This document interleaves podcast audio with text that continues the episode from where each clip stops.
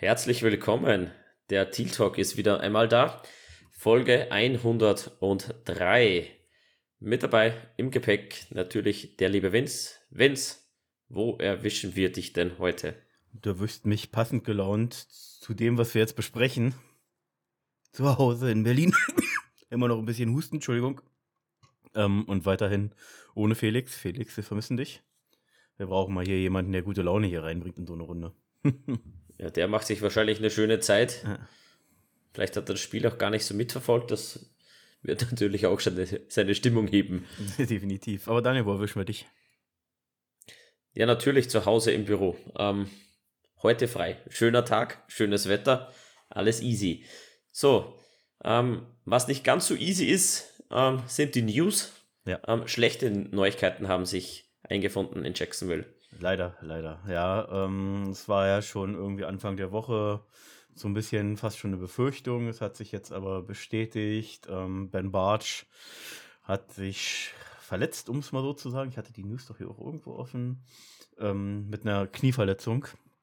Ähm, und ähm, ja, wird ähm, die Saison verpassen.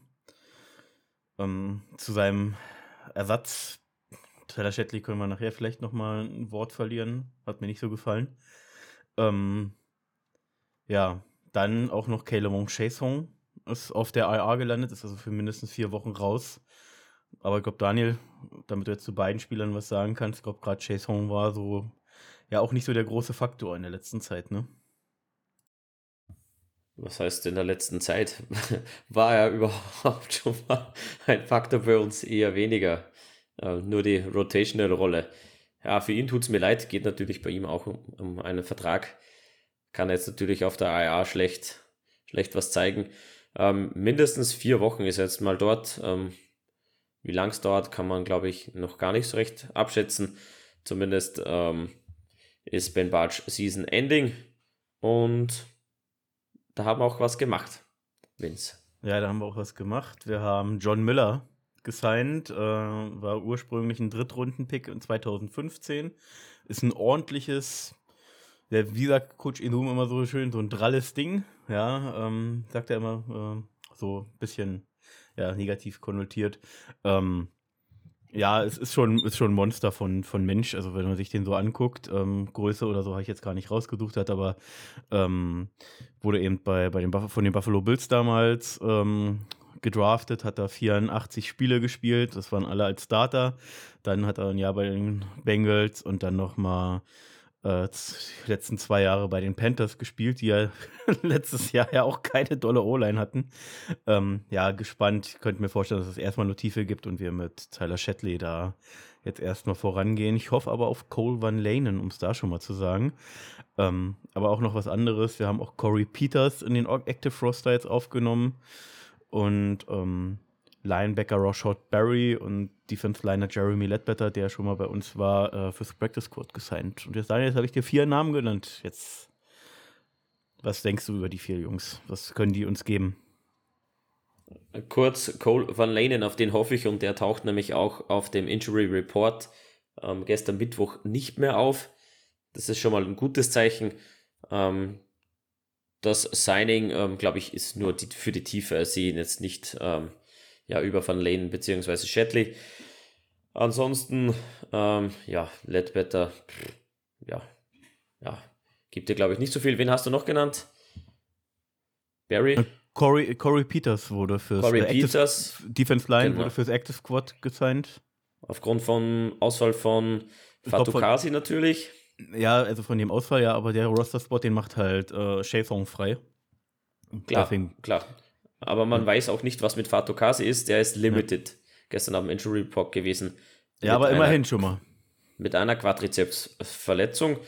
Der ist erst kurz vor dem Spiel gegen die Texans ähm, outgeruled worden. Jetzt ist er wieder limited im Training.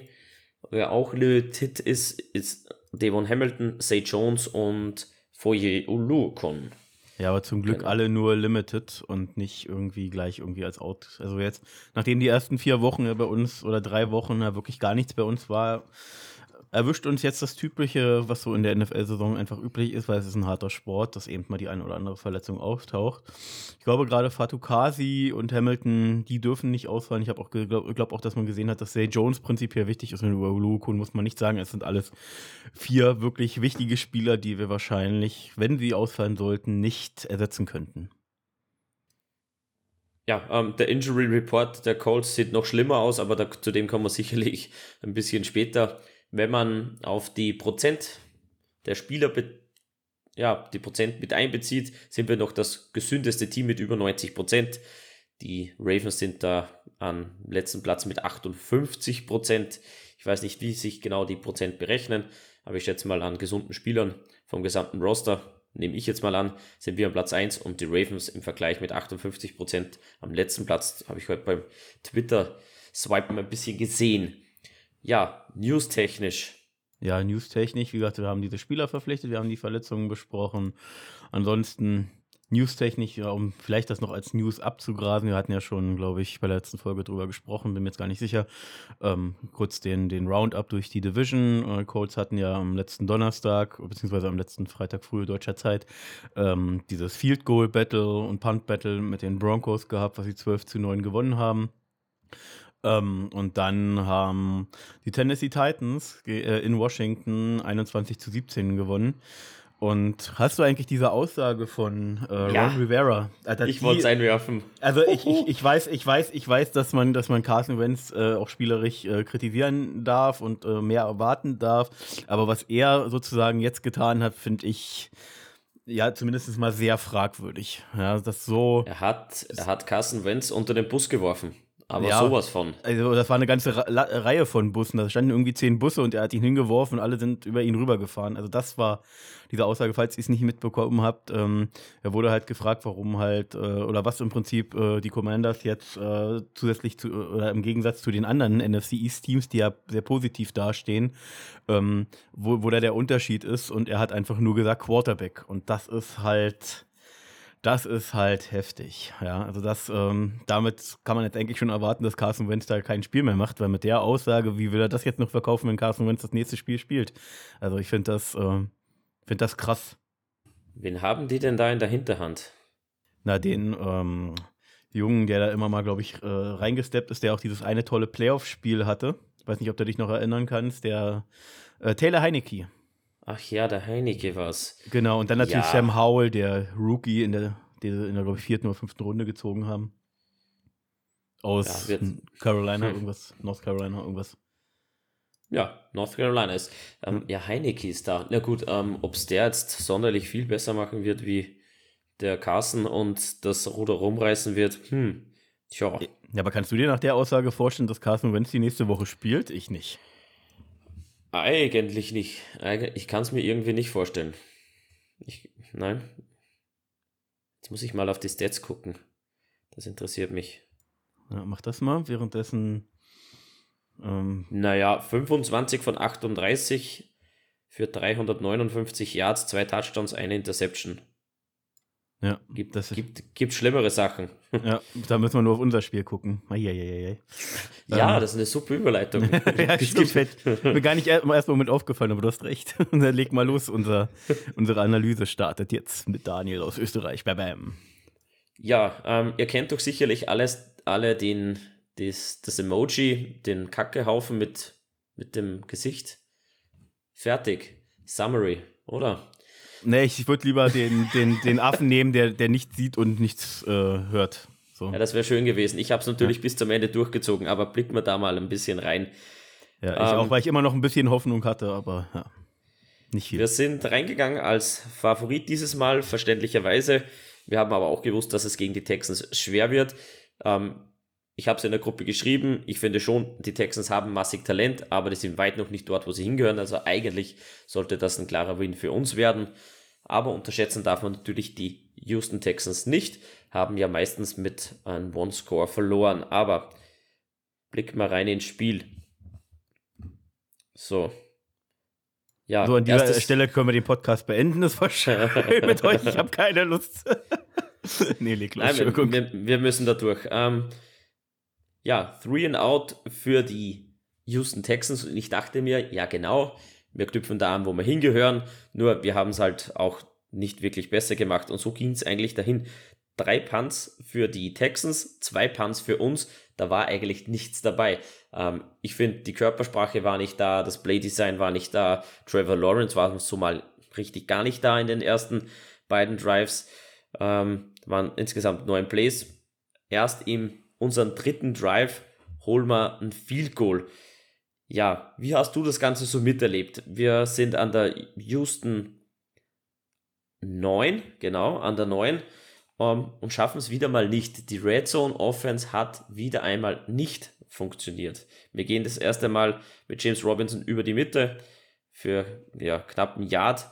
Ähm, incomplete Pass auf Ingram, Incomplete Pass auf, keine Ahnung für wen den eigentlich war. Und schlussendlich macht dann Riley Patterson das Field Goal. Aber ich finde wieder mal, es hat gar nichts so, zusammen, so zusammengestimmt. Echt schwierig, ja. da irgendwie in die Gänge zu kommen. Ja, ähm, ich hatte, ich weiß gar nicht wo, wo ich es gesehen hatte, ähm, die Woche über, ähm, so, so ein Video, Videobericht, glaube ich, war es, ähm, Analyse, ich weiß gar nicht, wer es gemacht hat oder wer, welcher Experte darüber gesprochen hat. Es wirkte halt äh, auch für mich so, als wenn irgendwie das, was äh, wir uns auch schon gegen die Commanders, aber danach gerade die Wochen ähm, aufgebaut hatten, an Rhythmus, an, an Wohlfühl äh, für, für Trevor, ähm, dass er sich wohlfühlt, dass er diese Offense irgendwie gut antizipieren kann, das war irgendwie komplett weg. Ich weiß nicht, woran es lag, weil gerade in den ähm, äh, Schnitten danach, nach einem Play, der nicht funktioniert hat, hat man doch gerne mal oft gesehen, dass ähm, Receiver dann da nochmal frei war und da nochmal frei war. Er hatte irgendwie kein, kein richtiges Gespür, wie es schon damals äh, in, oder im letzten Jahr in Woche 1 war gegen die Texans. Er wirkte heillos überfordert mit diesem Defense-Konzept, die aber wirklich nicht so kompliziert gespielt waren. Ja, es sind natürlich präzise Pässe dringend nötig, weil du halt zwischen den Zonen attackieren musst aber er wirkte irgendwie heillos überfordert. Aber insgesamt haben wir halt, ähm, ich glaube, bis auf den ersten Drive ähm, ja eigentlich immer Meter gemacht. Das waren immer irgendwie so, so 40, 50, 60 Yards Drives, wo wir halt einfach, ähm, entweder weil wir so weit hinten gestartet sind oder weil, ähm, weil dann Fehler passiert sind, eigentlich haben wir uns trotzdem noch halbwegs übers Feld bewegt, obwohl viele Mist Placement Balls von Trevor dabei waren oder auch äh, Drops dabei waren. Ähm, aber es war halt einfach, irgendwie wirkte es, glaube ich, und das, so habe ich dich jetzt auch verstanden, es wirkte nicht so, als wenn wir irgendwie so im Groove sind, als wenn irgendwas mal so ansatzweise jetzt anfängt zu laufen. Und dadurch, ja, war ich schon ganz froh, dass wir überhaupt mal ein Field Goal mitgenommen haben, damit überhaupt mal Punkt aufs Board kam und so ein bisschen Selbstbewusstsein mal gezeigt wurde oder getankt wurde, damit, damit wir zumindest mal so auf die Art und Weise finishen ja, ich dachte, vielleicht ist das ja so ein bisschen der, der Knotenlöser, war es aber nicht. Ähm, die Texans gleichen aus, auch mit einem Field Goal. Ähm, war ein super Lauf von Damien Pierce dabei für 17 Yards, ähm, der wirklich ein tolles Spiel gemacht hat. Glaube ich, die meisten Miss-Tackles in der ja, überhaupt in dem Spiel gezeigt hat. Ja. ja das waren ja mass, massig viele. Ja, aber das waren halt schon äh, gefühlt mehr als die Hälfte davon alleine in diesem einen ja, Drive, in diesem einen Play. Ja. ähm, was ja wirklich, wo ich wirklich, wirklich da saß und dachte mir so, scheiß Situation jetzt, aber im Prinzip ist so, das war halt so ein, so ein Beast Mode 2.0, dieser, dieser Earthquake, als das es damals bezeichnet wurde, dieses Erdbeben. Und das hat er da abgelassen. Das konnte man, so sehr man es auch frustriert war, dass es in dieser Situation passierte, wo wir nicht vielleicht gerade ein bisschen mehr Führung hatten. Aber muss man halt schon sagen, war wirklich brutales Play von ihm an dieser Stelle. Aber wir springen gerade ein bisschen weit vor. Aber insgesamt fand ich, das haben wir es eigentlich größtenteils, haben wir ihn ja lange im Griff behalten. Das war, glaube ich, auch so ein 60 Yard oder 50 Yard Play da von ihm. Über 40 Yards und insgesamt bei, was hatte er jetzt? Ich hatte es letztes Jahr hier auch. 99. Der hatte 99 äh, genau Yards bei 26 Carries. Das ist im Schnitt eigentlich okay, fast schon, wenn du diesen einen Big Play ja, noch ein bisschen raus. Klar. Also insgesamt haben wir, haben, wir, haben wir sogar größtenteils ihn trotzdem noch irgendwie gestoppt. Also unsere Defense hat schon funktioniert, trotz Fasokadis Ausfall. Wir haben nicht viel zugelassen. Ja. Und dann mal so zwei, drei Dinger, wo du dachtest, Mann, das hättest du jetzt anders machen können, aber das ist schon meckern auf hohem Niveau. Also insgesamt fand ich unsere Defense trotzdem schon echt in Ordnung. Gerade Linebacker, Lloyd und Uluokun waren bockstark. Ja, finde ich prinzipiell auch, nur halt die ganze Mannschaftsleistung, ja, konnte natürlich dann nicht überzeugen und wir sind als Verlierer vom Platz gegangen. Ähm, aber wenn wir zu unserem nächsten Drive springen, den haben wir mit einem Turnover und Downs abgeschlossen. Ich dachte eigentlich, der Drive sollte eben der Knotenlöser dann sein. nach dem vorangegangenen Field Goal. Ein 43, ah, ein 37 Yard Pass von Lawrence auf Marvin Jones, der das Top Target war in diesem Spiel. Wir sind an der Houston 43, ein, ein 3 Yard Lauf, wieder ein 3 Yard Lauf und wir stehen dann an das 37 und dann war es ein Incomplete Pass auf Christian Kirk. Ähm, Desmond King hat das super verteidigt, aber mir, hat, mir war das ein bisschen zu easy. Wir wollten es, glaube ich, zu sehr forcieren, Christian Kirk da einzusetzen. Die Coverage war gut, der Pass war in Ordnung. Ähm, ja, trotzdem, mir hat was gefehlt und wir gehen da halt Turnover und Downs. Die Houston Texans Bevor du weitergehst, ja. ähm, an der Stelle fand ich es richtig, ähm, das, das zu probieren. Ja, du warst mit 3-0 ja. in Führung. Ja, äh, hättest jetzt das 4 Goal mitgenommen und die Texans hätten einen Touchdown gemacht, wärst du auch schon wieder im Rückstand gewesen. Es hätte ja also nichts gebracht. Und da kannst du das Risiko an der Stelle auch mal eingehen. Du warst dann auch in einer Field-Position aus 37 Jahr, also von der 37-Yard-Linie. Das ist halt äh, kein, also wenn er nicht gerade Justin Tucker heißt, ist es halt kein sicheres Field Goal an dieser Stelle. Und deswegen war es hier auch richtig, das zu probieren, das muss man schon sagen. Aber wie du gerade schon sagtest, irgendwie, also äh, Christian Kirk letzte Woche schon ein absoluter Non-Factor. Ähm, diese Woche auch, Daniel. Ich weiß nicht, was ist los. Marvin Jones, 7 Receptions, 104 Yards. Zay Jones wurde öfters gesucht. Äh, Ingram wurde mehr eingebunden, aber Christian Kirk ist teilweise sogar aufgefallen, ist, in, äh, ist dann irgendwelche für irgendwelche Trick-Plays in, in Pass, äh, ins Pass-Blocking gegangen, wo ich mir dachte, warum nutzt man da nicht seinen Speed? Also da war ich doch sehr überrascht, wie man ihn auch eingesetzt hat und dass die Connection als auch irgendwie gar nicht mehr da zu sein scheint nach den ersten tollen vier Wochen. Ich glaube, nach den, den vergangenen zwei Wochen, wo er, glaube ich, nur drei Catches hatte, ähm, das gab es, glaube ich, erst einmal in seiner Karriere bislang. Ähm, zwei Spiele nur mit so wenig Catches.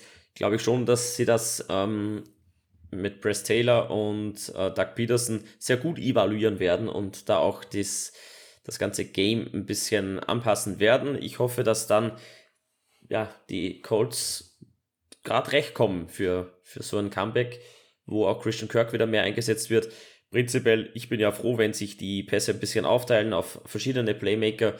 Mir ist halt Christian Kirk ziemlich untergegangen. Ähm, Trevor Lawrence hat probiert, das aufrechtzuerhalten. Die Connection ja, hat nicht funktioniert. Ja, war nicht ganz so, wie ich mir das vorgestellt habe. Ja, es Zumindest. wirkt auch teilweise oft genau wie beim Philly-Spiel zum Schluss. Es wirkte einfach irgendwann erzwungen, wirklich. Also es war ja wirklich ja, so, ja, dass er absolut. nur noch in seine Richtung geguckt hat und halt jeder Texans-Verteidiger, der in, in seiner Zone-Coverage stand, wusste, was er da verteidigen muss, weil es so offensichtlich war. Und das meine ich halt auch mit Trevor. Er war halt irgendwie gar nicht im Groove, da muss er definitiv an sich arbeiten. Und keine Ahnung, weiß nicht, ich weiß nicht, was er da braucht von Dougie P. Dougie P ist ja, sagen, haben sie auch bei, beim Spielreportage gesagt, jemand, der, der sich, wenn irgendwas scheiße gerade läuft, der verändert sich nicht. Der ist irgendwie immer so, wie er ist. Und der haut da, macht da irgendwie keinen runter und keinen madig oder so. Aber ich hätte mir halt schon mal, also in Anführungsstrichen, so für mich persönlich gewünscht, so, wenn Trevor da runterkommt, dass er ihm mal so einen Klaps irgendwie entweder auf den Arsch oder so auf den Hinterkopf geht, man Junge, mach's besser. Gib dir Mühe. Weißt du? Das war so mein, mein Empfinden immer so. Gib dem Jungen Klaps, damit er, damit er wach wird. Ja, ja, gebe ich dir recht, absolut. Die Houston Texans ähm, mit ein paar kurz zusammengestopselten Plays äh, dringen vor bis an die Jaguars 33 und dann ist Kaimi Fairbain, der das 51 Yard Field Goal verwandelt, gehen da leicht in Führung. Ich habe mir prinzipiell noch keine Sorgen gemacht. Ich habe immer noch geglaubt, okay, die Offense muss in Schwung kommen und alles wird gut. Ähm, wir haben dann auch eigentlich einen ziemlich guten Drive hingelegt. Da war aber ähm, ja ein Fallstart von Ben Barge dabei, dann eben die Verletzung von Ben Barge und dann eigentlich in einem Keyplay, wo wir bei, was war's, Dritter und Fünf, ähm, ein kurzer Pass auf Travis Etienne, der macht eigentlich das First Down, aber dann war ein Offensive Holding von Jawan Taylor dabei. Ähm, haut uns den Drive zusammen, Dritter und Fünf. Ja, haben wir nichts mehr machen können, wollten wir noch nach vorne pushen. Ähm, das war doch der Fumble von Etienne, der dann zurückgenommen wurde, glaube ich. Möglich, ja, ja. Genau, war's. War aber auch zu Recht in meinen Augen. Wir machen dann das Field Goal von 45 Yards und so geht es auch in die Halbzeit. 6 zu 6. Ähm, ja, und jetzt hat man wahrscheinlich. Du frustriert? Wie sehr warst du frustriert? Ich war schon frustriert, aber gleichzeitig hatte ich immer das Gefühl, dass wir in, war ich trotzdem positiv gestimmt, weil ich immer das Gefühl hatte, auch in den Spielen, selbst gegen die Eagles und so, ähm, oder auch davor natürlich, gerade die zwei Wochen gegen die Colts und Chargers, dass wir in der Halbzeit gute Adjustments machen können. Ähm, und war dadurch eigentlich ganz trotzdem ganz positiv gestimmt, dass wir, dass wir irgendwie nur mal einen guten Drive brauchen, der direkt irgendwie, weil wir hatten ja, glaube ich, nach der Halbzeit auch den Ball, wenn ich mich richtig erinnere. Ähm, ja. ja dass wir. wir dass wenn wir da irgendwie direkt, äh, direkt den Touchdown hinlegen, dass wir dann ein ganz anderes Team in der Offense sehen werden. Ähm, aber es kam halt nicht so, Daniel, ne? Naja, den Drive, den du ansprichst, wo du sagst, okay, die Offense braucht das, das hätten wir ja eigentlich nach der Halbzeit gehabt. Ähm, ein super Drive mit einem guten Pass auf Ingram für 28 Yards. Ähm, wir haben einen Pass auf Marvin Jones für 17 Yards. Ähm, das Laufspiel hat funktioniert. Wir stehen dann an der Houston 16. Ähm, Travis Etienne für 9 Yards und wir sind 2 und 1 an der Houston 7. Und dann kam die Interception von Trevor Lawrence der rollt nach rechts außen, ähm, hatte zwar Druck, könnte das First Down aber ja, meines Erachtens erlaufen, aber er darf den Ball doch niemals so in die Endzone werfen. Der wäre für Say Jones gewesen. Derek Stingley kommt um die Ecke, unterläuft die Route. Wunderschöne Interception, gut gelesen, aber schlecht gelesen von Trevor Lawrence. Darf ja. so nicht passieren. Darf so nicht passieren. Ich mache ihm tatsächlich, so blöd es da wirklich auch klingt, da da per se, so wie das Play designt war, wirklich, also weil er ja von, von weil Zay Jones kommt von links rüber geschossen, Trevor läuft mit, ja, er hätte den Blick definitiv noch mal weiter nach rechts schwenken können, weil äh, Derek Stingley sitzt da wirklich hinten in der Endzone, ich weiß gar nicht, wen er da gecovert hat. Äh, vielleicht Marvin Jones oder so, keine Ahnung. Ähm, und, und, und, und Trevor sieht ihn da irgendwie in der Ecke gar nicht. Er hat kein Gespür in dem Moment dafür, dass er da ist. Er liest halt Zay Jones und prinzipiell wäre der super zu Zay Jones gekommen, wenn da nicht Derek Stingley gestanden hätte. Und den hat Trevor nicht gesehen, weil er nicht weit genug geguckt hat. Und ähm, ja, aber das, weil die auch diese Aussage kam, hätte er doch laufen müssen. Ja, hätte er, hätte er ähm, Derek Stingley da hinten gesehen, hätte er den Pass auch nie geworfen, aber er hat ihn halt leider nicht gesehen und das muss man ihm trotzdem ankreiden, aber deswegen war halt dieses, diese Option zu laufen halt für ihn gar nicht da, weil er ihn, wie gesagt, zum fünften Mal jetzt äh, nicht gesehen hat und halt bitter, ja. Aber Derek Stingley hat uns ja noch einen kleinen Gefallen getan, indem er aus der Endzone rausläuft und Houston, glaube ich, dann an der 1 oder 2 startet. Ähm, an der 2, unnötig, ja, genau. un, unnötig war es natürlich trotzdem und ja. Na, darf so nicht passieren. Muss er sehen, muss er besser exekuten. Das ist genau der Fehler, den er nicht machen darf. In so einer Situation gehen wir da in die zweite Hälfte mit einem Touchdown rein, läuft das ganze Spiel ganz anders ab. Aber sei es wie es sei, wir haben es immer noch selber in der Hand gehabt. Wir stoppen die Houston Texans, bekommen wieder den Ball und eigentlich wieder ein, finde ich, schöner Drive. Ähm, ja, gutes Playdesign und wir rücken vor bis an die Houston 38 und Vierter und 1. So, und dann ist ein Play, ähm, James Robinson up the middle for no gain. Darf so auch nicht passieren. Das war doch irgendwie doch auch zu einfach. Das ja, war zu einfach. Da waren, da waren zwei, da sind zwei Sachen für mich an dieser Stelle, die ich, die ich kritisieren muss, weil das Play habe ich wirklich noch genau vor Augen. Das war so ein, so ein, so ein typischer West Coast Run. Robinson steht rechts neben Trevor und will irgendwie, dass, dass die Blocks sich so nach links entwickeln. Ähm, ich fand halt schon das Playdesign an dieser Stelle Quatsch. So was machst du eigentlich in dieser Situation nicht. Da schickst du ihn hinter Trevor und dann ab durch die Mitte wie eine, wie eine Bowlingkugel durchfeuern. Ja, und dann muss man an der Stelle auch noch das ganze Blocking an der Stelle kritisieren. Also ich weiß jetzt gar nicht, wer genau da die Blocks verkackt hat. Ja, oder ob die, ob, ob vermeintlich, um es jetzt so zu sagen, die Texans einfach besser verteidigt haben, aber so finde ich, kannst du an der Stelle nicht argumentieren, weil nur einem Yard so weit musst du deine, deine Gegenspieler doch mal weggeschoben bekommen. Und da hat, fand gar kein Movement der, der Front äh, von, von, von den Texans statt. Wir haben niemanden schieben können. Es ist alles, alles sofort gestoppt gewesen und das ist sowohl aus meiner Sicht falsches Playdesign als auch scheiße executed von, von Und wenn ich das schon irgendwie so spiele, warum schicke ich den dann über unseren Tyler Shetley, der da frisch reingerutscht ist, der der Backup ist und nicht rechtsrum über unseren Sheriff? Kann ich auch ja. machen, zumindest so äh, alles, das Gesamte hat nicht gepasst. Das war mir zu einfach. Aber gerade mal, dass wir wieder zurückgekommen sind zur Line of Scrimmage. Und gerade bei einem vierten und eins, der ja schon wichtig gewesen wäre, da wir ja wieder die Texans gestoppt haben. Wir haben halt einfach auch, auch aus den Fehlern, die die Texans gemacht haben, kein Kapital schlagen können. Also, äh, wie gesagt, aber man, kann jetzt, man könnte das Playdesign natürlich kritisieren, aber im Endeffekt, wie gesagt, äh, liegt es auch an der Execution äh, auch, der, der, der, der, Männer, die haben, die kriegen das Play und die müssen das anders umsetzen. Das fängt gerade, weil es über die linke Seite ging, mit Tyler Shetley und Cam Robinson an. Ich glaube, da stand noch ein Wide Receiver oder irgendein Tight End, ich glaube, vielleicht auch Ingram, keine Ahnung, noch mit, mit dran an der Ecke. Da, da passierte einfach gar kein Movement und das darf so nicht passieren. Da kannst du callen, was du willst im Endeffekt als Head Coach, stehst an der Seitenlinie und raus die die Haare, egal was du der Coach, wenn das so umgesetzt wird, dann ist es einfach scheiße.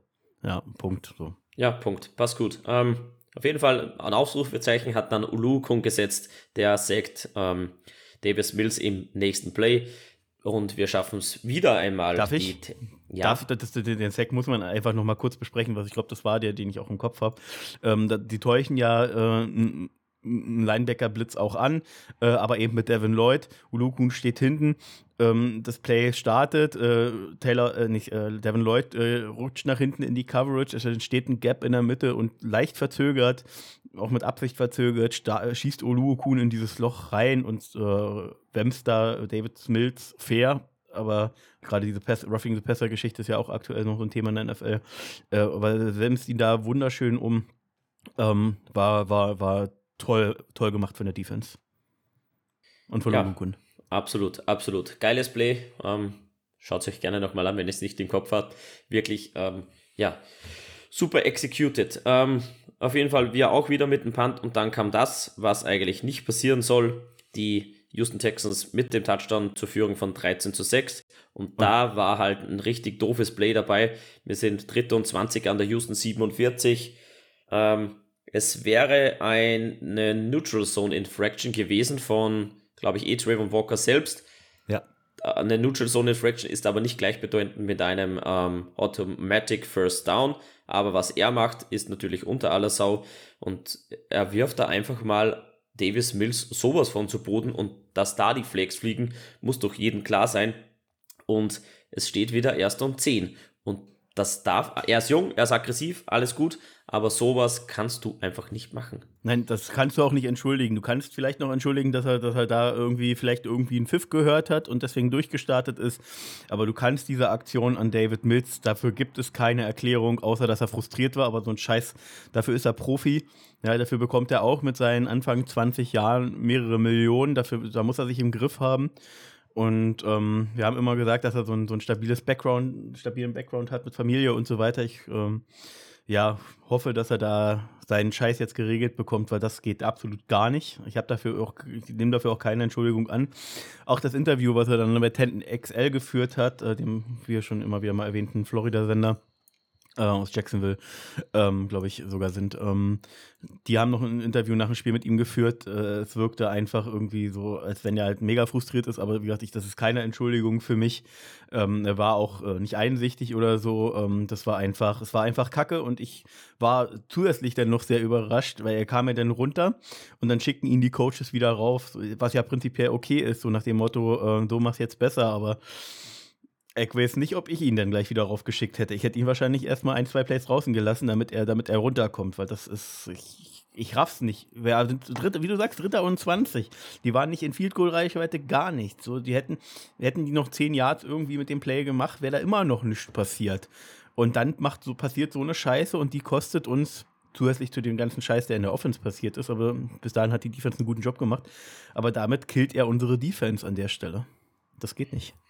Na, geht nicht, geht nicht. Vor allem, wenn du als Defense so lange am Feld stehst und immer wieder rauf musst, immer wieder rauf musst, deinen Job eigentlich ganz gut machst, sie wieder eigentlich zu einem Punt, ja, gezwungen hättest, dann machst du so einen Fehler. Ähm, ja, schlussendlich war es dann Damian Pierce, der den Drive bestimmt hat und auch den Touchdown erläuft, steht 13-6. Und da müssen wir jetzt eigentlich zu unserem letzten Play wieder kommen. Ja, das war wieder mal nichts. Ähm, ich verstehe es auch nicht, warum wir da, wir haben, wir hätten genügend Zeit auf der Uhr gehabt, also wirklich genügend Zeit auf der Uhr gehabt, um da einen schönen, schönen Drive drüber zu ziehen.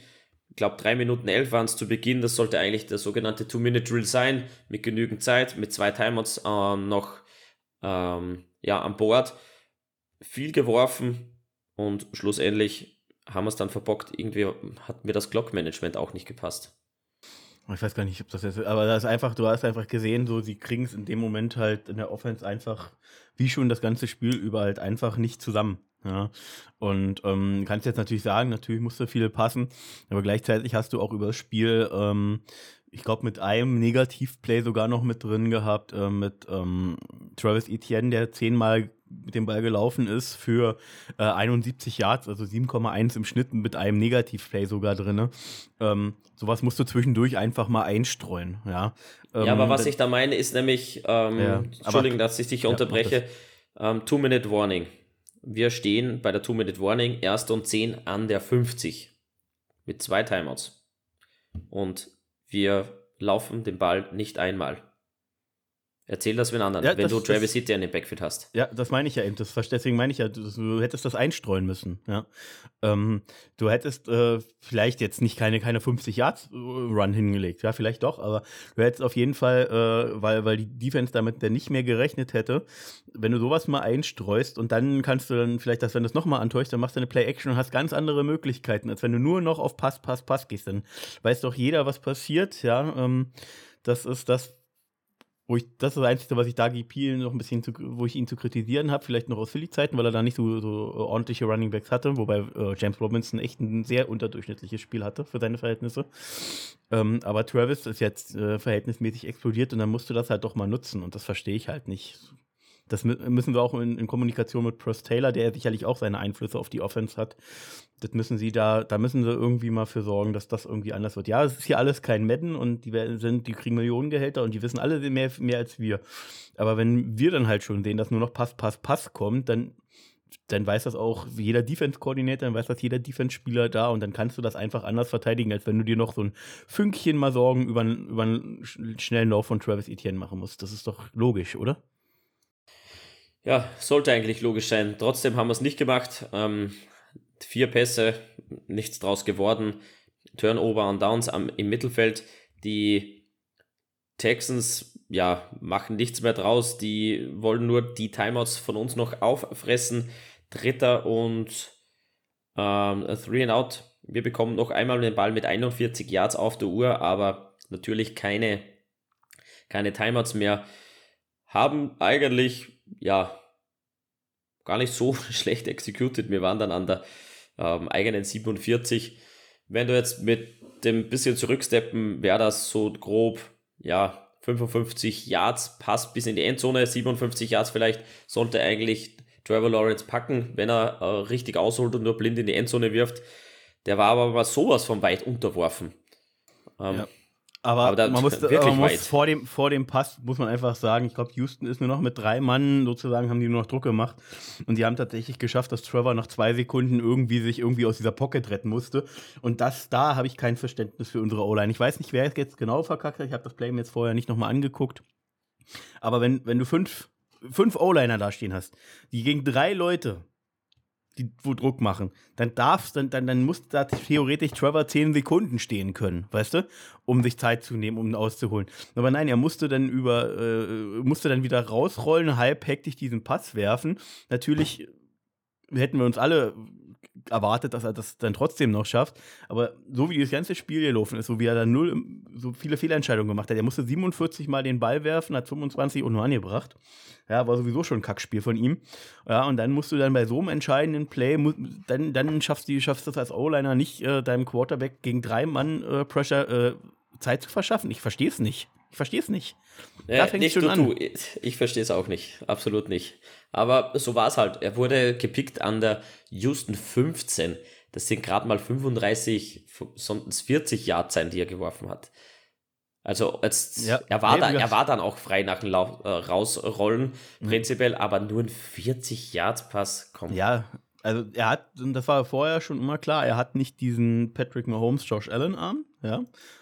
Ähm, aber trotzdem, natürlich muss, muss das anders, äh, anders ankommen. Aber wie gesagt, das ist so viel schon vorher schiefgelaufen, was nicht keine Entschuldigung ist, um Gottes Willen. Ich, ich sage jetzt hier auch nicht, dass, dass ich Trevor hier irgendwie in Schutz nehmen würde. Das ist, war, war wirklich mit Abstand sein schlechtestes Spiel trotz seiner äh, vier Fumbles äh, gegen Philly war das hier deutlich schlechter. Und ähm, das, äh, ja, aber wie gesagt, da ist, du kannst hier so viel kritisieren. Du kannst die O-Line da kritisieren, du kannst teilweise Play-Calling vielleicht auch kritisieren.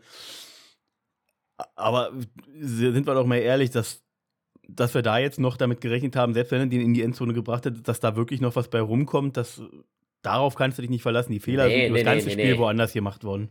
Ja, absolut. Ähm, auf jeden Fall ein verkacktes Spiel, auf jeden Fall. Trotzdem müssen wir den Spieler des Spiels doch irgendwo wählen. Für mich ist es Oluokon ähm, mit 8 Tackles, 6 davon Solo, 1 Sack, 2 Tackles for Loss und 2 Quarterback-Hits. Ja, muss man an dieser Stelle auch nehmen. Und trotz, trotz dessen, dass in der Offense wenig zusammengelaufen ist. Aber es ist halt jemand gelaufen und äh, auch wenn dieser, dieser eine Fumble und der eine, der eine Drop dabei war, trotzdem Travis Etienne mit 10 Läufen für 71 Yards, finde ich, muss man in der Offense hier auch nochmal erwähnen, genauso wie Marvin Jones, der als. Äh oh ja, und was man vielleicht erwähnen muss, ist auch der Mörderpunt von Logan Cook, 62 Yards. Ja, definitiv. Da war, wie gesagt, also Special Teams, Logan Cook, Offense, wäre ich bei Etienne und äh, Defense ist ganz klar Oluokun, ja. Tja, dann hätten wir das Spiel abgeschlossen. Ähm, die, Texans stehen, die Texans stehen jetzt 1-3-1 und wir 2-3. Was tut sich denn so in der Division? Da hatte ich doch schon gesagt, die Ergebnisse, Daniel. Nee, ich meine im Achso. Standing. Achso, naja, auf jeden Fall sind die äh, Titans jetzt aktuell vorne. Das kann man schon mal sagen. Ich gucke gerade mal nach, ob die Colts jetzt auch an uns vorbei sind. Ja, die Colts sind auch an uns vorbei mit 2-2-1. Wir sind also auf Platz 3 der Division. Ja. Ähm, hätte an dieser Stelle nicht passieren dürfen. Aber es ist nun mal passiert. Und dadurch schauen wir doch jetzt mal aufs Colts-Game, Daniel, weil ich will nicht weiter über das Texans-Spiel reden. Unbedingt. Ähm, fangen wir an zu Beginn mit einem Injury Report, hätte ich gesagt, der Indianapolis Colts. Der ist nämlich bei weitem länger als ähm, bei uns. Und davon picke ich jetzt einfach mal die wichtigsten Spieler raus. Cornerback Stefan Gilmore, der erholt sich noch von einer Erkältung, Erkrankung, der hat nicht trainiert. Nee, warte, warte, warte, nee, hier steht not injury related resting player. Also vielleicht hat er auch einfach nur so ein Day off, weil es ja auch schon ein bisschen ich älter. Dachte, ich dachte, der war krank. Ach so, na möglich, aber okay. auf jeden Fall. achso, na, ich habe mich in der Zeile Wrestling verschaut. Player steht hier einfach nur. Ja. Nein, ich habe mit Eric Johnson, ich habe mich in der Zeile verschaut. Okay. Okay, sorry, mein Fehler. Der hat nur Pausing gemacht, der hat schon ein paar Jährchen auf dem Buckel. Ryan Kelly hat eine Hip Injury. Das wäre ein mörderischer Ausfall von äh, für die Colts. Ähm, Shaquille Leonard, der Linebacker, Concussion, Nose und Back. Auch nicht trainiert. Mal gucken, ob der fit wird. Ähm, Quiddy Pay hat eine ähm, Knöchelverletzung, genauso wie Jonathan Taylor und Julian Blackman, der Safety, der war limited, ähm, Jonathan Taylor gar nicht trainiert. Ja. ja. genauso wie, wie, genau wie Quitty Pay. Yannick Ngakwe hat auch äh, so einen so Day Off sozusagen bekommen, so einen Resting Player Tag. Entschuldigung. Und ähm, ja, na, äh, Naim Heinz hat halt ein ähm, ordentliches Ding beim, beim Spiel gegen die Broncos bekommen. Würde wäre sehr überrascht, wenn der jetzt wieder spielt, ehrlich gesagt weil den hat es ja sehr ausgenockt. Und auch, äh, ja, Rotational Player Tycoon Lewis und Quentin Nelson hat halt auch mit, äh, mit Knöchel und Schulter, hat aber äh, full trainiert. Genau, trotzdem. der war wieder dabei. Ähm, auch noch eine, eine super News für uns Österreicher, beziehungsweise auch Europäer. Ähm, Bernhard Reimann durfte in das Lineup reinrutschen vergangene Woche und ist on track, auch diese Woche gegen die Jaguars zu starten. Jetzt weiß ich gar nicht, was ich ihm wünschen soll. Ich hoffe, der Druck kommt immer über die andere Seite und sie verlieren und Bernhard Reimer macht ein tolles Spiel. Das Einzige, was ich ihm wünsche, ist, dass er gesund bleibt. Alles andere, ob er nun fünf oder zehn Sex zulässt oder nur zwei, was auch immer, ist mir egal. Wir brauchen Sieg, Daniel. Ist mir völlig wurscht wie. Wir brauchen Sieg. Ja, ja, okay. Ähm, blicken wir da drauf. Wir haben ja schon gegen die Indianapolis Colts diese Saison gespielt. Das war ja ein toller Upset-Win mit 24 zu 0. Aber muss man auch dazu sagen, dass die Colts natürlich ohne die zwei Top-Receiver, Michael Pittman und Alec Pierce, auskommen mussten. Die sind ja wieder zurück, die sind fit. Ja, jetzt müssen wir quasi mal auf das Passing-Game der Colts gucken. Ja, wenn wir jetzt das, wollen wir das Spiel gegen die Broncos als, als Referenz nehmen, dann könnte es ganz gut genau, für uns werden. Auf das, auf, auf das wollte ich raus. Nominell würde ich sagen, dass sie da ganz schön gut gesettet sind, wenn die beiden da sind. Die Tiefe ist nicht ganz so da.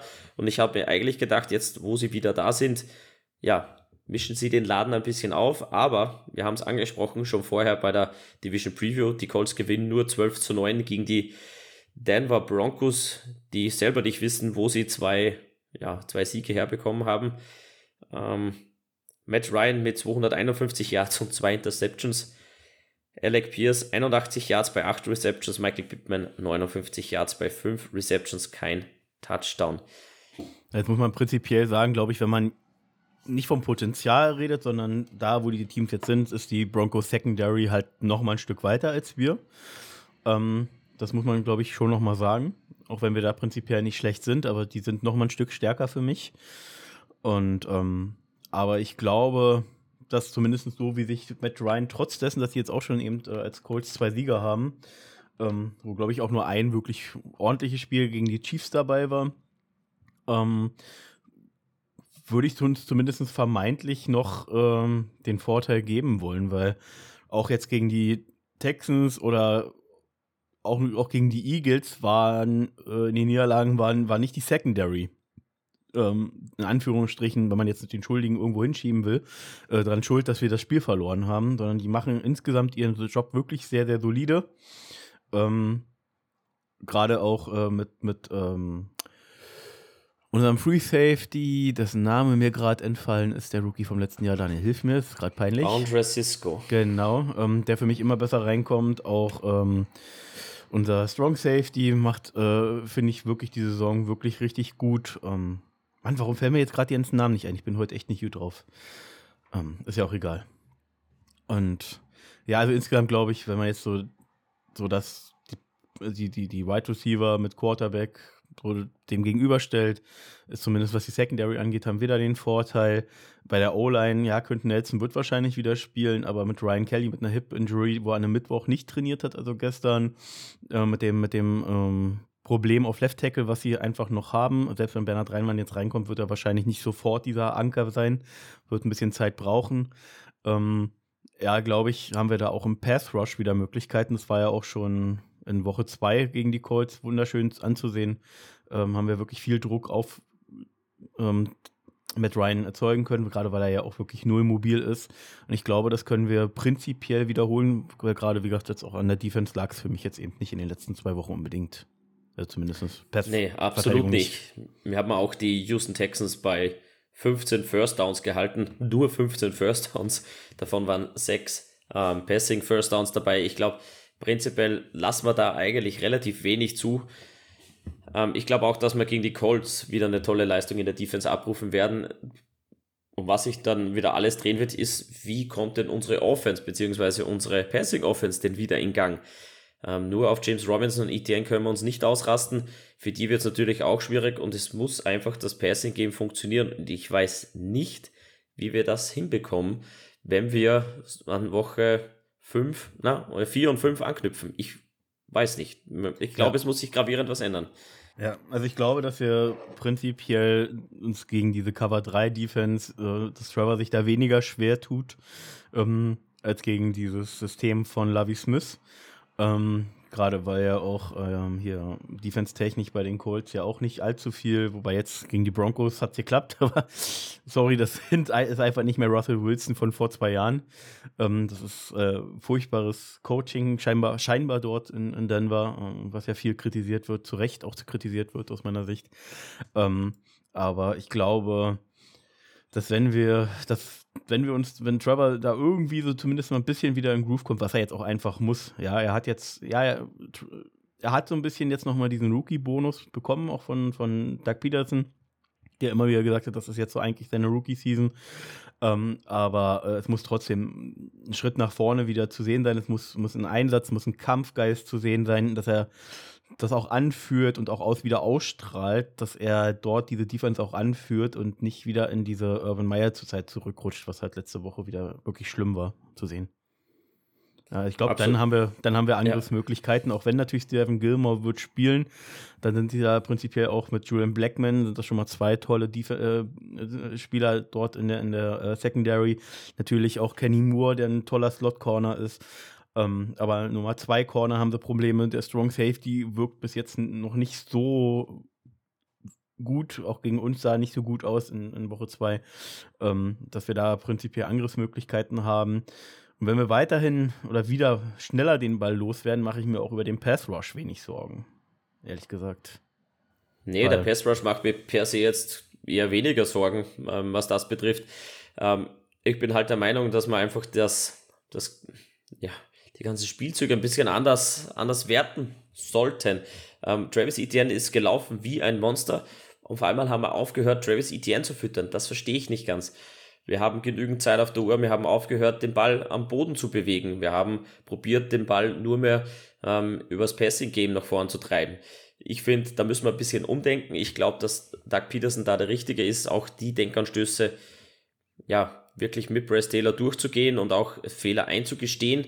Ja, Quality Plays.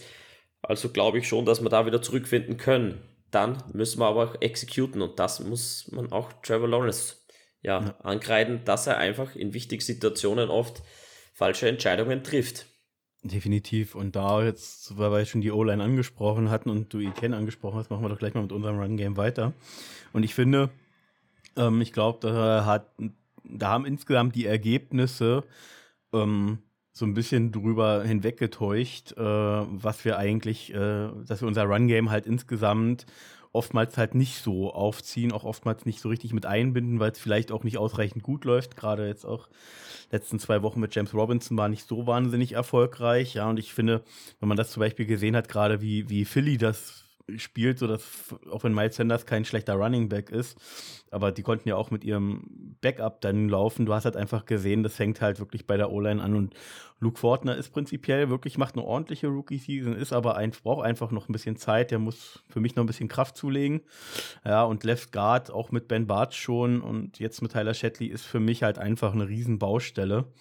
Ähm, ich will jetzt noch nicht über den Draft reden oder so, aber da müssen wir auf jeden Fall, egal wie, ob über Free Agency oder über Draft, dringend ähm, mal spätestens nächste Saison was tun, weil ich glaube, dass wir da, dass wir da noch mehr Schwächen haben, als wir äh, oftmals mitgekriegt haben, gerade auch in, den, in der guten Phase jetzt.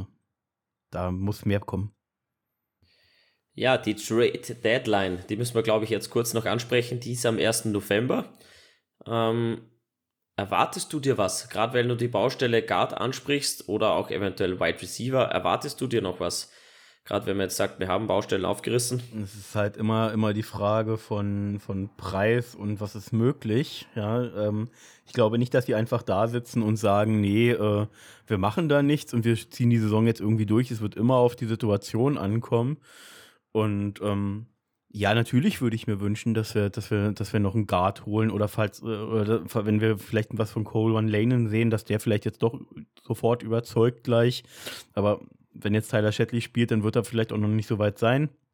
Ja, ähm, aber prinzipiell, wie gesagt, O-Line, gerade Interior Guard äh, ist für mich doch dringend notwendig irgendwie, wenn wir, wenn wir ähm, auch das Laufspiel mit, mit Robinson und mit dem Power Run äh, eher ein bisschen wieder füttern wollen. Ja, definitiv. Wide Receiver weiß ich gar nicht, weil ich glaube, dass wir da gar nicht so schlecht aufgesetzt sind, aufgestellt sind. Du kannst ja auch Ingram sozusagen fast schon als Receiver mit reinziehen. Dann hast du die beiden Jones, die wirklich einen tollen Job machen. Christian Kirk, wenn der jetzt irgendwie mal wieder ähm, mit Tilor die Chemie findet, so dass wir sind ja, wir haben ja prinzipiell keine schlechten Receiver. Ja, mir fehlt immer noch dieser klassische Ex-Receiver, der auch mal einen Contested Catch äh, sozusagen ähm, mit einem Contested Catch angeworfen wird, so ein äh, George Pickens, wie zum Beispiel Steelers jetzt geholt haben äh, in, der zweiten Runde, so, so einen Spieler würde ich mir natürlich wünschen, aber sowas findest du halt selten ähm, der, noch am Ende der, Trade, der Trade Deadline. Äh, ich glaube, wir müssen ein bisschen einen Blick nach äh, Carolina werfen zu den Panthers, die ja Matt Rule ähm, ja, des Hofes verwiesen haben. Es wird schon Kandidaten geben, die ich mir das sehr gut vorstellen könnte. Gerade auf Wide Receiver. Ja, aber DJ ist jetzt DJ Moore dieser ja, Spielertyp? Genau. Ja, aber ich also, glaube schon. Ja, also ich weiß halt, also ich weiß halt, dass DJ Moore wird dir, äh, wird dir teuer zu stehen kommen, per der Rough Pick. Ja, das muss man halt wirklich abschätzen, ob du das jetzt machen willst und ob du diesen Need siehst. Ja, weiterhelfen würde er uns sicherlich, aber ist dieser, dieser Value für den First-Round-Pick, den du wahrscheinlich mindestens mal hinwerfen musst, ähm, gerade über, du musst ja auch ein bisschen weiterdenken, nicht nur auf diese Saison, sondern auf die nächsten zwei, drei Jahre und was deine Gehaltsstruktur angeht, ähm, kriegst du das da so gut unter, dass dieser Spieler dich jetzt gleich so viel weiterbringt, da bin ich mir halt nicht sicher. Ähm, Christian McCaffrey wird ja nach, äh, nach ähm, Buffalo geredet. Ähm, ähm der natürlich jetzt für uns kein Thema ist, ja, aber ähm, und Chenor wird leider auch kein Thema mehr sein, auch wenn er da dieses eine tolle Play irgendwann in dieser Season hatte. Ähm, ja, die Panthers sind halt. Find, warte mal, war nicht bei den Panthers noch Robbie Anderson? Das wäre wär eher noch so ein Spielertyp. Der ist groß, schnell. Der, ist, der müsste noch dort sein. Ja, der ist groß, schnell, relativ jung, 26, 27. Also im besten Footballalter. Der halt so ein, so ein, so ein klassischer Outside Deep Threat. Das wäre nochmal ein Spieler eher, zu dem ich schauen würde. Der halt aufgrund der, der Quarterback-Situation. Der ist schon 29. Oh, dann hätte ich nicht gedacht. Ja, aber trotzdem ist er immer noch sauschnell, das siehst du. Aber du hast halt bei den Panthers äh, keinen Quarterback, der ihn auch nur ansatzweise entsprechend bedienen kann. Ah, ist schwierig, ist schwierig. Aber ja, ähm, ja, gehen wir da weiter. Ähm, das Laufspiel der Indianapolis Colts müssen wir ansprechen. Gehen wir jetzt mal davon aus, dass Jonathan Taylor, einer der besten Backs der Liga, fit ist und die O-Line, ja, ohne Kelly auskommen muss. Ich glaube nicht, dass der fit wird, sonst hätte er trainiert, das hast du schon angesprochen. Ja, aber Jonathan Taylor hat auch nicht trainiert. Ja, ähm, aber von dem gehe ich jetzt mal aus, dass er spielen wird. Ja. Hast du Angst vor Jonathan Taylor? Oder Na, denkst du, es wird so ein ähnliches Game wie in Woche, wann haben wir gespielt? Zwei. Zwei. Ähm, naja, ich glaube nicht, dass wir ihn, also wenn er spielt und wenn Ryan Kelly vielleicht spielt und Quentin Nelson spielt, dass wir ihn so shut, also so einen Shutdown geben können, ähm, ähm, wie es in Woche 2 war. Aber ich glaube halt, dass mit Uluokun, mit Devin Lloyd, wenn auch Devin Hamilton und Fatukasi spielen können, also zumindest Hamilton oder einer von beiden mal mindestens, dass wir äh, ja, zumindest gegenhalten können. Ja, äh, die Defense ist nicht unsere große Baustelle. Ja, wir haben Damon Pierce hier fast 100 Yards äh, erlaubt, aber das war halt viel durch dieses eine Big Play da auch äh, und viele kleine Nadelstiche, aber da waren, waren halt auch wenig wirklich große Runs dabei. Insgesamt machen wir das schon ganz vernünftig, auch wenn natürlich definitiv für mich auch nochmal die Defense Line Interior gerne verstärkt werden dürfte irgendwann, aber vorher über den Draft. Ähm, später dann mal, ähm, glaube ich, sind wir da prinzipiell nicht so schlecht aufgestellt. Also ich würde das Duell ja, also wenn wirklich auf beiden Seiten alle fit sind, maximal leicht zu den Colts schieben. Ich weiß nicht, wie siehst du das? Prinzipiell schon, ja, würde ich mitgehen, wenn alle fit sind, leicht zu den Colts. Ich glaube aber auch, dass wir den Running Back wieder unter 100 Yards halten können, genauso wie wir es mit Damian Pierce gemacht haben. Ein 100 Yard Runner kommt uns da nicht um die Ecke, da bin ich ja zuversichtlich. Ähm, Wichtig wird sein, dass wir die Mitte stopfen. Ich hoffe, dass Fatou Kasi spielt. Ähm, wird sich natürlich wieder sehr viel um ihn drehen. Devon Hamilton auch angeschlagen. Corey Peters wird das alleine nicht schaffen können. Und auf, ähm, in der Mitte sind wir einfach dünn. Muss man sagen. Vince. Sorry, musste gerade eine ganz wichtige Nachricht wegschicken. Ähm, tut mir leid, tut mir leid. Ähm, ja, also wie gesagt, das, ja, da sind wir, wie gesagt, ausgeglichenes leichten Vorteil für die Colts. Und also übrigens noch zu, zur Run-Defense der Colts muss man einfach sagen, ähm, dass, ähm, dass wir ja schon in Woche 2 da auch schon Probleme hatten. Das hatten wir jetzt nämlich gar nicht angesprochen, die Run-Defense der Colts, wenn Shaquille Leonard da natürlich jetzt noch wieder mit reinrutscht und ähm, dann, dann haben die schon wirklich eine, eine ordentliche Run, die ich glaube, da wird, äh, da wird dann auch wieder nicht so viel gehen. Ich glaube nicht, dass das Spiel besonders. Also wir müssen, beide Teams müssen im Prinzip gucken, dass sie mit den Runs ihre Nadelstiche setzen und irgendwie das auch durchbringen, aber ich glaube nicht, dass die Stats in dem Spiel groß auf Run gehen werden, sondern das wird irgendwie über den Pass beziehungsweise über das Balancing entschieden. Ja, aber Matt Ryan ist auch nicht gut in die Season gestartet. Die Stats sehen auch alles andere als gut aus. Ja, ähm, Pick-a-Player, glaube ich, müssen wir gar nicht machen. Hat man ja schon diese Season. Ja, und wenn, habe ich, bleibe ich halt die nächsten acht, neun Jahre eh bei meiner Wahl. Also von daher. braucht man, braucht man glaube ich, nichts ändern. Ähm, dann kommen wir schon zum Ergebnistipp. Was tippst ja, du denn? Ich hatte letzte Mal hoch angesetzt und wir, es war ein Low-Scoring-Game. Ähm, ich setze jetzt wieder hoch an, in der Hoffnung, dass wir ein Low-Scoring-Game gewinnen und sage, wir gewinnen äh, 30 zu 24. Ich gehe mit einem 27 zu 21 für die Jaguars. Ich glaube, wir holen das Ding und stehen dann 3-3. Dann wird also so ein 6, Tutti, so, Tutti Paletti. Wird es ein 3-0-Sieg für uns, ist der nächste Shutout gegen die, äh, Shutdown gegen die Colts. so können wir es machen. Gut. Ja, Daniel. Sind, Sind wir, wir, heute am, mal, End, am Ende angekommen. Sind wir heute mal nicht so lange unterwegs auch? Nein, sind wir nicht. Ähm, aber weil wir noch Zeit haben und schnell ja, durchgekommen sind, das London Game steht bald an. Ähm, die Tage und Stunden verrennen bis zum Game. Wir haben eine WhatsApp-Gruppe, wenn ihr dabei sein wollt. Einfach kurze Nachricht an mich oder auch von mir aus Vince. Das regeln wir schon. Ähm, dann einfach rein in die Gruppe. Die Gruppe füllt sich. Ähm, wir tauschen uns schon aus. Ähm, wird sicher eine nette Sache und es wird natürlich auch das Fan-Treffen geben, ganz klar. Ja, und meldet euch, ich habe äh, über einen Bengals-Fan, der mit einer größeren Gruppe hin wollte, habe ich aktuell, beziehungsweise der hat zwei Tickets übrig und ich kann halt leider nicht. Ähm, ja, zwei Tickets irgendwie im Unterrang für jeweils 130 Euro, also wenn irgendwie Originalpreis. Normalpreis. Normalpreis, das muss man sagen. Genau. Normalpreis, genau. kein Wucher oder sonst nein, was. Nein, wirklich der, der normale Preis. Äh, wenn da irgendwie jetzt noch ein Zuhörer, der uns nicht auf Facebook folgt, Interesse hat, dann meldet euch über die bekannten Kanäle. Ja, dann kurzes äh, Kicktip Roundup. Ich bin vorgerückt auf Platz 24. Ich habe letzte ich mach, Woche vergessen zu hast, tippen. Du hast, du hast vergessen, ich wollte es dir sagen, bitte vergiss nicht diese Woche zu tippen. Sonst kannst ja, sonst hättest du immer Ausreden. Ja, wurscht. Äh, Fournette führt das Feld an, dahinter Duval und Mifihex rangiert auf der 4. Don Markus auf, an der 11. Ja, ähm, die liebe Heike und der Felix sind auf Platz 19. Brav.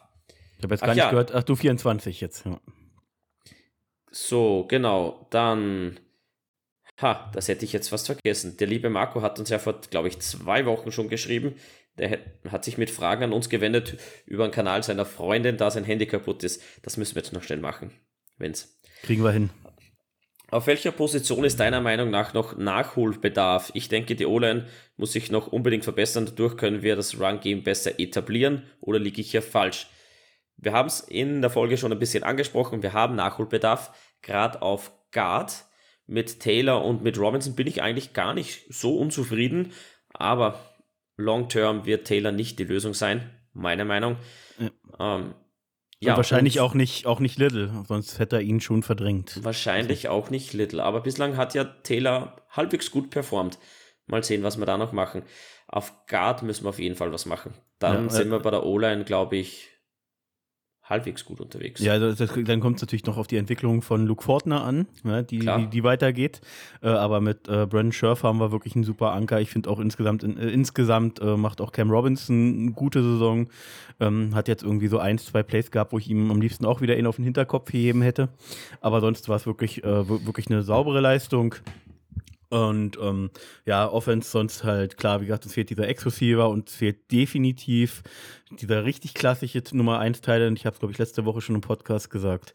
Das sind so für mich die Baustellen in der Offense. Ähm, Defense ganz kurz, Daniel, glaube ich, kann man nochmal ganz kurz anschreiben. Für mich äh, die größten Needs äh, Interior, Defense Line und ja, bisschen überraschend Cornerback, weil ich nicht glaube, dass Shaquille Griffin noch, noch zwei Jahre bei uns ist. Ähm, er ist mir auch ein bisschen zu langsam, auch wenn er wirklich äh, sehr physisch spielt. Ähm, aber ich glaube, dass wir uns da auf Dauer irgendwie verändern werden, auf dieser zweiten Cornerback-Position. auf jeden Fall, auf jeden Fall. Sehe ich genauso. Ähm, er macht sich auch Sorgen um Etienne. Robinson ist super in die Season gestartet, das Comeback passt. Ähm, hält er den Druck als ehemaliger oder First-Round-Pick stand? Wie können wir ihn besser einsetzen? Ich glaube, man hat jetzt gesehen, dass man für Etienne schon langsam einen Plan entwickelt und seine Explosivität sieht man. Und ich verstehe nur nicht, warum wir damit aufgehört haben.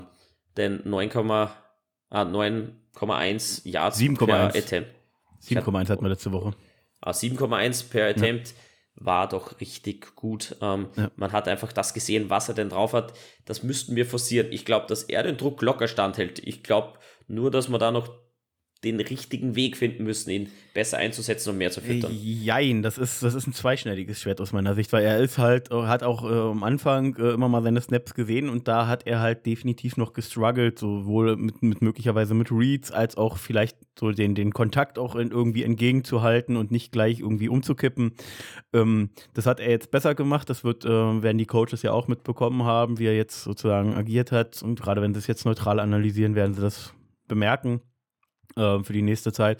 Also auch Etienne muss sich natürlich weiter steigern. Er ist jetzt nicht, noch nicht fertig, ja, auch wenn er schon ein sehr erfahrener Running Back ist, als er zu uns kam mit vier Jahren College und keine Ahnung, wie viel Tausenden von Rushing Yards äh, er da insgesamt gesammelt hatte. Also er ist äh, schon, schon verhältnismäßig weiter gewesen, aber er ist halt nicht dieser klassische Powerback und da muss er sich halt auch erst an diesen Kontakt in der NFL gewöhnen. Und was er für mich vor allem verbessern muss, da bin ich wirklich, in diesem Punkt bin ich so ein bisschen entsetzt bis jetzt von ihm, ist so diese äh, Drop-Wahrscheinlichkeit, wenn er einen Pass in die Hände bekommt. Da war er irgendwie als großer, möglicherweise sogar Wide Receiver angekündigt und er droppt mir definitiv zu viele offene Bälle vor allem.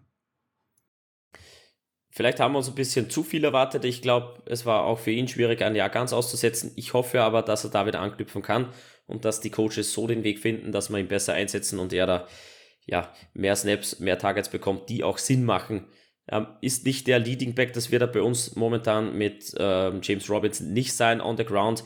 Äh, da ist einfach Robinson einfach physischer und besser aufgestellt, aber in the Mix, beziehungsweise outside oder auch mal die Zone Runs, da ist Travis Etienne wirklich stark und da sieht man auch den Burst, den er hat. Kicktip haben wir abgeschlossen. Ja. Jetzt müssen wir noch kurz Fantasy Football. Das darfst du machen, weil da bin ich ja nicht dabei. Das wird jetzt ein Monolog von dir. Ja, solange wird der Monolog nicht, ähm, da ich mit meinem Team unter aller Sau performe. Ich stehe 1-4. Das ist katastrophal, wirklich katastrophal. Ich bin zwar jetzt gegen den ähm, Patrick leichter Favorit, aber meine Spieler performen einfach nicht. Für das ist irgendwie die Liga zu groß. Habt da falsch gewählt. Ja, ähm, wer führt denn da so das Feld an? Müssen wir mal schauen. Ähm, Neil Tutil, Saxonville Jaguars mit 5-0. Auch der Marco, weil wir über ihn gerade gesprochen haben, steht 4-1 in der Division. Bock stark, genauso wie Mifi Hex mit 4-1 da steht. Und Tuto Gas, der Jagger-Thiel, steht auch 5-0. Wen haben wir da noch so? Die, der Don Markus ist 3-2. Die Heike und ich rangieren ganz hinten mit, mit 1-4. Wir sind noch nicht so gut reingekommen. Aber mal sehen, die Season ist noch lang. Ja, ähm, was haben wir so für Matchups diese Woche? Ich, wie gesagt, kämpfe gegen den Patrick, gegen den Nomo Fazzo. Mal sehen, ob ich da mal einen, einen Sieg eintüten kann. Der Stefan kämpft gegen den Rudi. Der Rudi, ja, der Sieg aus dem vergangenen Jahr, der steht 2-3. Und der Flix, der 2-3, kämpft gegen den allzeit bekannten Pierre. Mal sehen, was der um die Ecke. Beide stehen 2-3. Genau, Pia, du hörst sicher zu. In eurer Liga sehe ich auch nicht so schlecht aus. 3-2 stehe ich da. Nicht so schlecht. Und kämpfe gegen den Felix, der 1-4 steht. Ja, das war's soweit von mir. Wenn ihr Fragen, Wünsche, Anregungen habt, bitte her damit. Immer gerne. Mal eine schnellere Folge diesmal, Vince. Wir versuchen euch nächste Woche auch wieder einen Gast zu präsentieren. Das war jetzt heute einfach, weil Daniel Arbeit, Arbeit, Arbeit. Ja, und ich jetzt auch noch krank zu Hause war, war das jetzt irgendwie so nicht im Fokus und deswegen ohne Gast heute mal. Wen haben wir denn nächste Woche überhaupt? Haben wir da eigentlich nachgesehen? Ich muss mal nachschauen, Sekunde. Uh, Schedule. Mhm. Das ist dann Week 7. Ja, das ist doch denn das London, nee, jetzt nicht London Game, das ist ne? gegen die ähm, Giants. Giants. Genau. Giants. Da holen wir uns einen von der Big Blue Germany vorbei. Ja, die ja mittlerweile auch unter der unter Footballerei äh, Flagge sozusagen ihren Podcast schwören haben, den Big G Podcast. Hast du das eigentlich mitgekriegt, dass die einen Giants Podcast nee. jetzt unter der Footballerei-Flagge haben? Das fand ich krass. Ich warte noch auf den Moment, wenn Kutsche uns, sich bei uns meldet. ja, Kutsche, müssen, ja, mit dem müssen wir mal ein ernstes Wort reden. Von dem haben wir schon lange nichts mehr gehört. Den müssen Aber wir mal reinholen. Vielleicht zum, sehen wir den London Game. London. Genau, wenn ihr den in London seht, dann macht mal irgendwie was klar mit dem. Ja, apropos London nochmal. Ähm, meldet euch unbedingt. Wir wollen da eine schöne große Meute beisammen haben. Ähm, Würde mich freuen, wenn wir da ein schönes Foto machen können. Genau. So, Vince, danke dir. Danke dir, Daniel. wir schließen ab und verabschieden uns standesgemäß Klassisch. mit einem wunderbaren, klassischen Und